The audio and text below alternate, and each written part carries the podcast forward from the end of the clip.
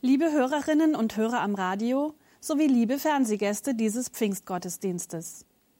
Ich lese aus dem Johannesevangelium einen Auszug aus der Abschiedsrede Jesu, die er seinen Jüngern vor seiner Kreuzigung und Himmelfahrt hielt. Ich beginne in Kapitel 16, Vers 5. Dort sagt Jesus, Jetzt gehe ich hin zu dem, der mich gesandt hat doch niemand von euch fragt mich, wo gehst du hin? Euer Herz ist traurig, weil ich all diese Dinge zu euch gesprochen habe. Aber ich sag euch die Wahrheit. Es ist gut für euch, dass ich weggehe. Denn wenn ich nicht weggehe, kommt der Tröster nicht zu euch. Wenn ich aber gehe, will ich ihn zu euch senden. Denn wenn der Tröster kommt, wird er der Welt die Augen öffnen über die Sünde, über die Gerechtigkeit und über das Gericht. Die Sünde besteht darin, dass die Menschen nicht an mich glauben. Die Gerechtigkeit besteht darin, dass Gott mir Recht gibt, denn ich gehe zum Vater, und ihr werdet mich dann nicht mehr sehen. Das Gericht aber besteht darin, dass der Herrscher dieser Welt schon gerichtet ist. Ich hätte euch noch viel zu sagen, aber es würde euch jetzt überfordern. Wenn aber jener Tröster kommt, der der Geist der Wahrheit ist, der wird euch in alle Wahrheit leiten. Denn er wird nicht aus sich selbst reden, sondern was er hören wird, das wird er reden. Und was zukünftig ist, wird er euch verkündigen. Er wird mich verherrlichen, denn was er euch verkündigen wird, hat er von mir. Alles, was der Vater hat, das ist mein. Darum habe ich gesagt, was der Geist euch verkündigen wird, hat er von mir. Den Jüngern Jesu schwirrt der Kopf. So viel haben sie in letzter Zeit mit Jesus erlebt. Wunder und Heilungen, Jesu besonderes Reden und seine spannenden Geschichten über Gott, lustige Begebenheiten und intensive Gespräche bis tief in die Nacht. Doch plötzlich wird es ernst. Jesus macht seine Jünger mehrfach darauf aufmerksam, was in naher Zukunft bevorsteht. Er wird mit ihnen nach Jerusalem wandern, dort verhaftet und schließlich hingerichtet werden. Völlig verrückt, wieso sich jemand sehenden Auges freiwillig in diese Gefahr begibt. Doch es ist noch viel verrückter, was Jesus weiter ankündigt. Er wird aus dem Tod wiederkommen. Völlig absurd, sowas gibt's doch gar nicht. Und danach, so sagt er, wird er endgültig zu seinem Vater im Himmel zurückkehren. Nun sind die Jünger Jesu vollends verwirrt. Wozu geht Jesus in den Tod, kommt dann zurück, nur um schließlich doch wieder wegzugehen? Und zwar für immer? Den Jüngern wird kalt und schwer ums Herz. Was soll dann aus ihnen werden? Warum kann Jesus nicht einfach bei ihnen bleiben, weiter predigen, heilen, lehren, mit ihnen durch die Lande ziehen, wie er es bisher tat. Nein, sagt Jesus, das geht nicht. Ich muss zurück zu dem, der mich gesandt hat. So ist es von Anbeginn der Zeit vorgesehen. Aber Jesus wird seinen Jüngern den Tröster schicken. Hm, das klingt zwar ganz tröstlich, aber wer oder was ist denn dieser Tröster? Jesus nennt ihn den Geist der Wahrheit. An anderer Stelle Heiliger Geist. Wie und wann kommt er denn? Und was macht er dann? Das erklärt Jesus seinen Jüngern in diesem Teil seiner Abschiedsrede, und darum soll es im Folgenden gehen. Heiliger Geist, wenn man das zum ersten Mal hört, vermutlich teilweise wie die Jünger damals, dann klingt das irgendwie geheimnisvoll. Die Art und Weise, wie dieser Geist Gottes zu den Jüngern kam, war in der Tat ziemlich ungewöhnlich. Es geschah etliche Tage nach dieser Abschiedsrede Jesu und nach seiner Rückkehr zum Vater. Genauer gesagt an Pfingsten, das wir heute feiern. Wir haben es vorhin in der Lesung gehört. Die Jünger und Jüngerinnen Jesu waren versammelt in einem Raum in Jerusalem, als plötzlich ein großes Brausen wie ein Sturm kam. Der Geist Gottes erfüllte spürbar und hörbar den Raum. Aber auch innerlich erfüllte er jeden einzelnen Nachfolger Jesu. Aus dem verwirrten zurückgezogenen und alleingelassenen Haufen der Jünger Jesu wurden durch dieses Pfingstereignis auf einmal Menschen, die Mut und Freude hatten, aller Welt begeistert von Jesus Christus zu erzählen. Ja, begeistert ist das richtige Wort, denn der Geist erfüllte sie innerlich. Es geschah Begeisterung, die dann nach außen sichtbar wurde durch ihr Reden und viele Zeichen und Wunder. An diesem Pfingstereignis zeigt sich praktisch, was Jesus seinen Jüngern bei seiner Abschiedsrede versprochen hat. Es macht deutlich, wie der Heilige Geist wirkt und welche Aufgaben er hat. Man könnte darüber sehr viel mehr sagen. Ich will hier nur die drei wichtigsten Punkte herausgreifen, wie sie in Jesu Abschiedsrede und im Pfingstwunder vorkommen. Erste Aufgabe des Heiligen Geistes Trösten. Nach dem endgültigen Weggehen Jesu zum Vater an Christi Himmelfahrt waren seine Jünger und Jüngerinnen verständlicherweise traurig. Sie waren zwar nicht ganz so niedergeschlagen wie nach seiner Kreuzigung, denn sie waren dem Auferstandenen begegnet. Trotzdem war ihnen nicht ganz klar, wie es nach seiner Rückkehr zum Vater mit ihnen weitergehen sollte. Sollten sie seine Mission fortsetzen? Aber wie? Dazu waren sie viel zu verängstigt. Die Erinnerung an Jesu Kreuzigung saß ihnen noch frisch in den Knochen. Das wollten sie ganz bestimmt nicht am eigenen Leib erleben. Besser still sein und die Römer sowie führenden Juden nicht noch weiter gegen sich aufstacheln. Ich kann mir diese verwirrte, unsichere Stimmung der Jünger nach Christi Himmelfahrt gut vorstellen.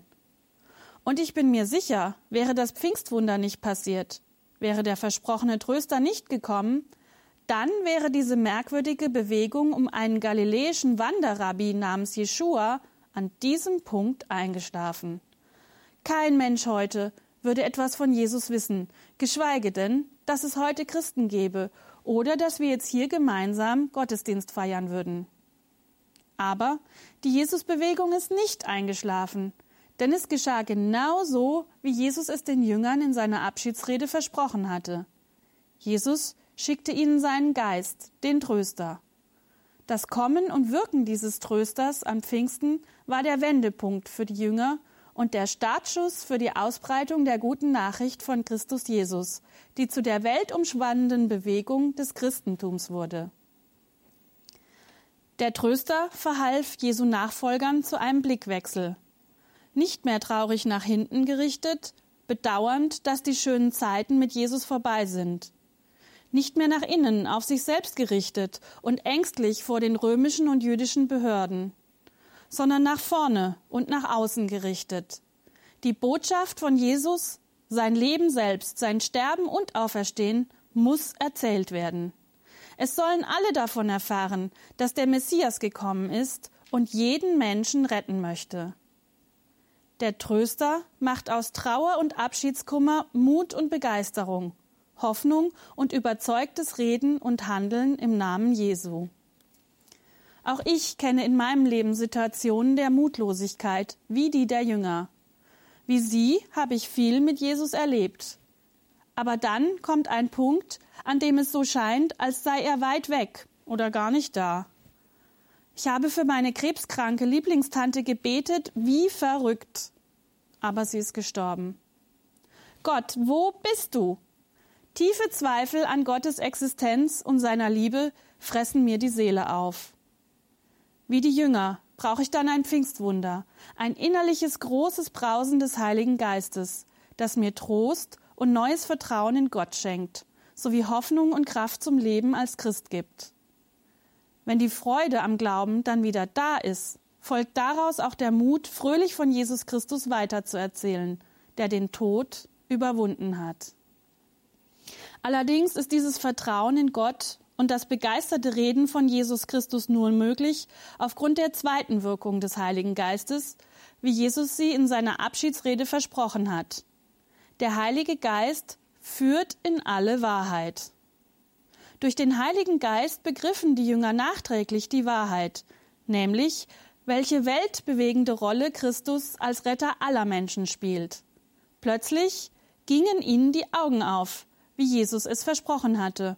Und sie verstanden auf einmal die Zusammenhänge zwischen Jesu Reden und Handeln, zwischen den jüdischen Lehren, in denen sie verwurzelt waren, und Jesu Tod und Auferstehung. Zudem war es ihnen nun möglich, diese Dinge anderen zu erklären und später in Form der Evangelien und Briefe zusammenzufassen, wie sie uns heute im Neuen Testament vorliegen. Wenn wir die Lehre der Jünger und des Neuen Testaments in einem Wort ausdrücken sollten, wäre dieses Wort ein Name Jesus Christus. Genau darum, um Jesus Christus, geht es bei der dritten Aufgabe des Heiligen Geistes. Jesus Christus in den Mittelpunkt stellen, ihn verherrlichen, ihm die Ehre geben. Natürlich ist der christliche Glaube eine komplexe Sache mit vielen Aspekten, über die man unzählige Bücher und Predigten füllen kann. Aber letztlich geht es nur um eins, das jeder begreifen kann, um Jesus Christus. Deshalb geht es dem Heiligen Geist nicht darum, sich selbst oder einzelne Menschen besonders herauszustellen, sondern Jesus Christus zu ehren. Und deshalb ist es auch die Aufgabe der Jünger Jesu, nichts anderes zu verkündigen als Jesus. Das gilt auch für uns heute. Komplizierte Theologie verleitet dazu, vieles zu predigen, dabei aber Jesus aus dem Blick zu verlieren. Die Macht der Kirchen führt zu der Versuchung, sich selbst, Statuten oder Programme in den Mittelpunkt zu stellen. Die Wunder im Namen Jesu verführen dazu, den menschlichen Wundertäter statt den Gott hinter den Wundern zu loben. Darum ist es umso wichtiger, den Impuls des Heiligen Geistes aufzunehmen, wie Jesus ihn in seiner Abschiedsrede deutlich macht. Der Geist wird nicht aus sich selbst reden, sondern er wird mich verherrlichen. Das ist unsere oberste Aufgabe als Christen. Der Heilige Geist kann uns dabei helfen, den Fokus nicht zu verlieren, mutig von Jesus Christus zu reden, dabei die richtigen Worte zu finden und das Ganze mit unserem Leben übereinstimmend zu tun, so dass unser Reden und Handeln in und aus der Liebe Gottes geschieht.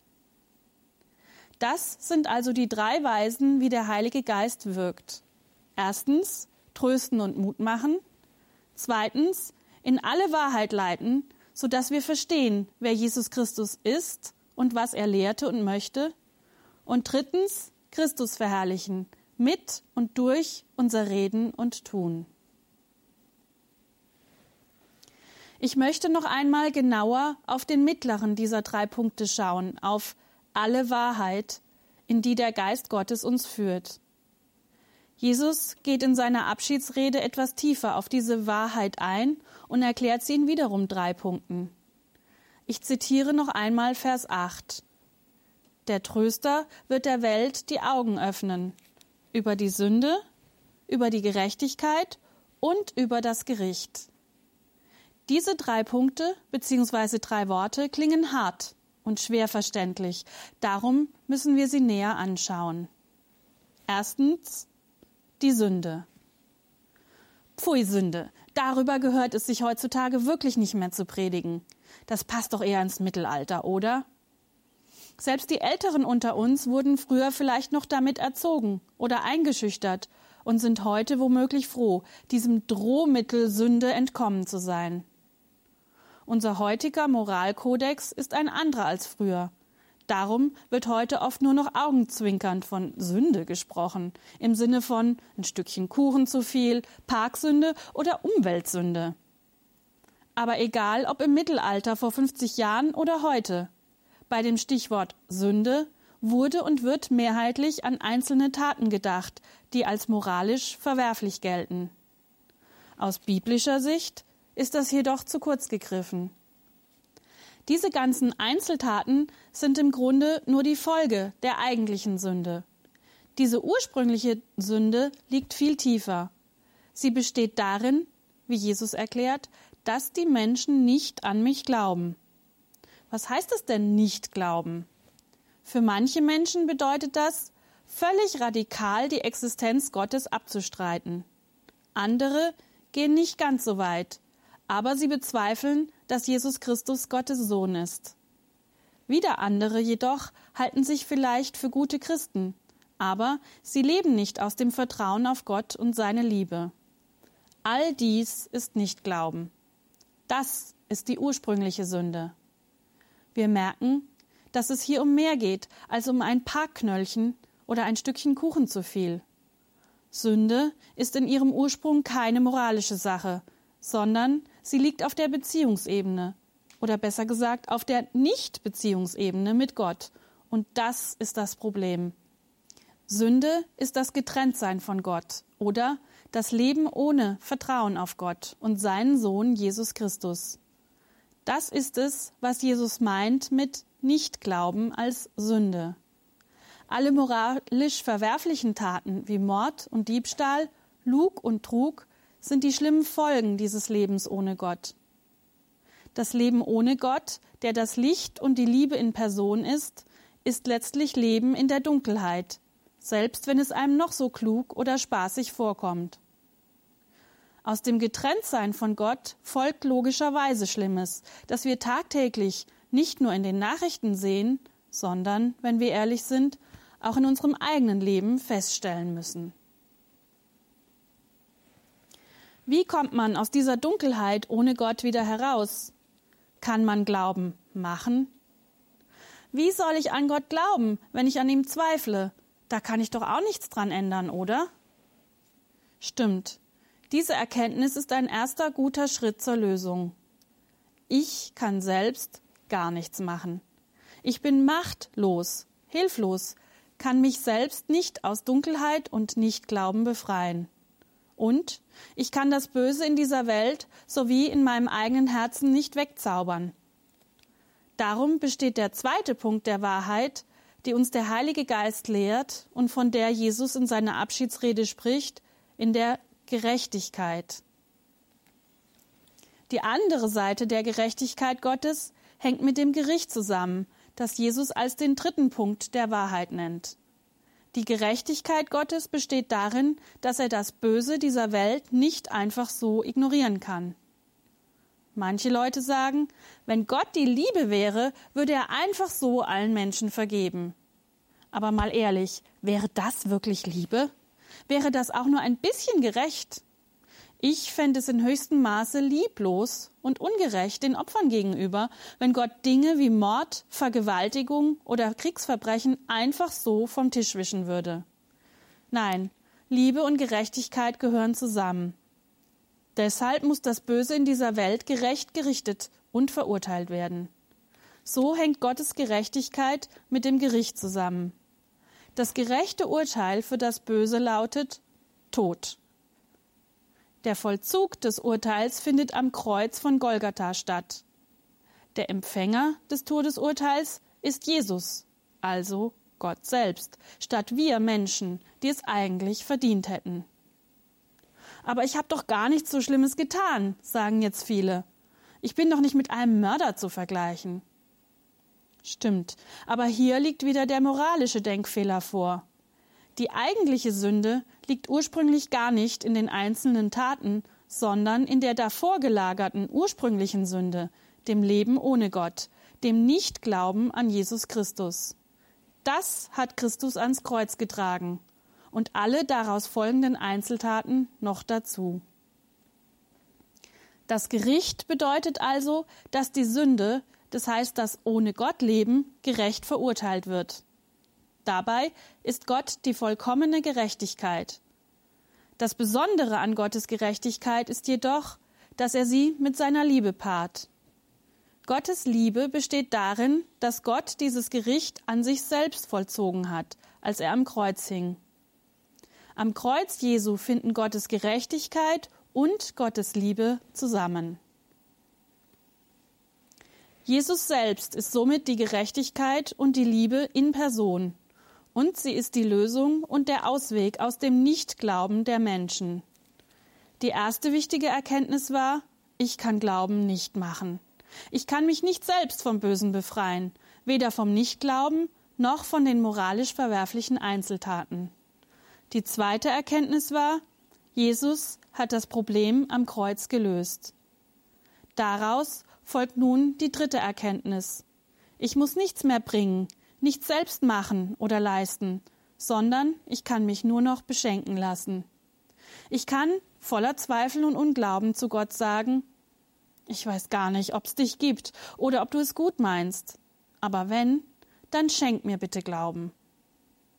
Wenn es wahr ist, dass Gott da ist und antwortet, dann schenkt er den Heiligen Geist, der Glauben an Jesus Christus weckt. Auch wenn ich schon lange als Christ unterwegs bin, ist es immer wieder nötig, mir das bewusst zu machen. Ich kann Gott nicht beeindrucken, sondern es ist Gott selbst, der in mir durch seinen Geist den Glauben bewirkt. Ich kann das Licht nicht selbst anknipsen. Aber Jesus selbst ist das Licht, das mich erhellen kann. Er sagt, ich bin das Licht der Welt. Wer an mich glaubt, der bleibt nicht im Dunkeln, sondern wird das Licht des Lebens haben. Gott schenkt Glaube, Vergebung und eine Beziehung zu ihm also nicht, weil ich etwas leiste, sondern weil ich es wage, mit leeren Händen vor ihn zu kommen und darum zu bitten. Zaghaft, ohne Glauben oder mit kleinem Glauben, mit Schuld beladen oder aus großer Gottesferne, aber doch mit der leisen Hoffnung, dass er reagiert, weil er es uns in Jesus Christus versprochen hat. Als Jesus seinen Jüngern diese Abschiedsrede mit all ihren komplexen Einzelaspekten hielt, haben sie diese noch nicht verstanden. Jesus sagte ganz richtig, dass es an Überforderung grenzt. Erst nach Pfingsten, als sie den Heiligen Geist als Verstehenshilfe, als Schlüssel zum Glauben und als Kraft aus der Höhe hatten, da konnten sie diese ganzen Dinge nachträglich Stück für Stück verstehen und auch anderen Menschen erklären. Auch wir können und müssen den Glauben weder von Anfang an noch in seiner Gänze verstehen. Im Gegenteil, je mehr wir von Gott lernen, desto mehr werden wir sogar staunen, wie viel wir noch nicht verstehen und noch dazulernen können. Aber das ist gut so, denn es kommt nicht auf unser Verstehen oder auf unseren Verstand an, sondern auf Gottes Geist, der Jesus Christus verherrlicht. Und auch in unserem Alltag dürfen wir als Christen mit Gottes Geist rechnen. Wenn ich als Seelsorgerin vor einem zerstrittenen Paar sitze, bei dem mir jeder eine komplett andere Version des Streites erzählt, dann bete ich innerlich, Herr, Schenk mir deinen Geist, der die Zusammenhänge begreift und Versöhnung bringt. Wenn ich vor einer Schulklasse stehe, mir den Mund mit Erklärungen fusselig rede und dabei in verwirrte Gesichter schaue, dann bete ich innerlich Heiliger Geist, bitte gib mir die zündende Idee, um diesen Kindern die Sache so nahe zu bringen, dass es bei ihnen ankommt. Und wenn ich mutlos bin, der Glaube leer und Gott weit weg scheint, dann bitte ich Christus gegen den äußeren Anschein oder die innere Verzweiflung, dass er mich tröstet und in mir das Feuer des Glaubens und der Liebe durch seinen Geist neu entfacht. Sicherlich haben auch Sie Lebenssituationen, in denen Sie den tröstenden oder zündenden Funken von Gottes Geist brauchen, um die Situation mit Weisheit, Liebe und neuem Mut zu lösen. Genau dazu schenkte Gott seinen Heiligen Geist an Pfingsten, damit wir Kraft zum Glauben, zum Leben und zum Lieben haben. Lassen Sie uns Gott unsere leeren Hände hinhalten und uns mit seinem Geist füllen, sei es zum ersten Mal oder immer wieder neu. Amen.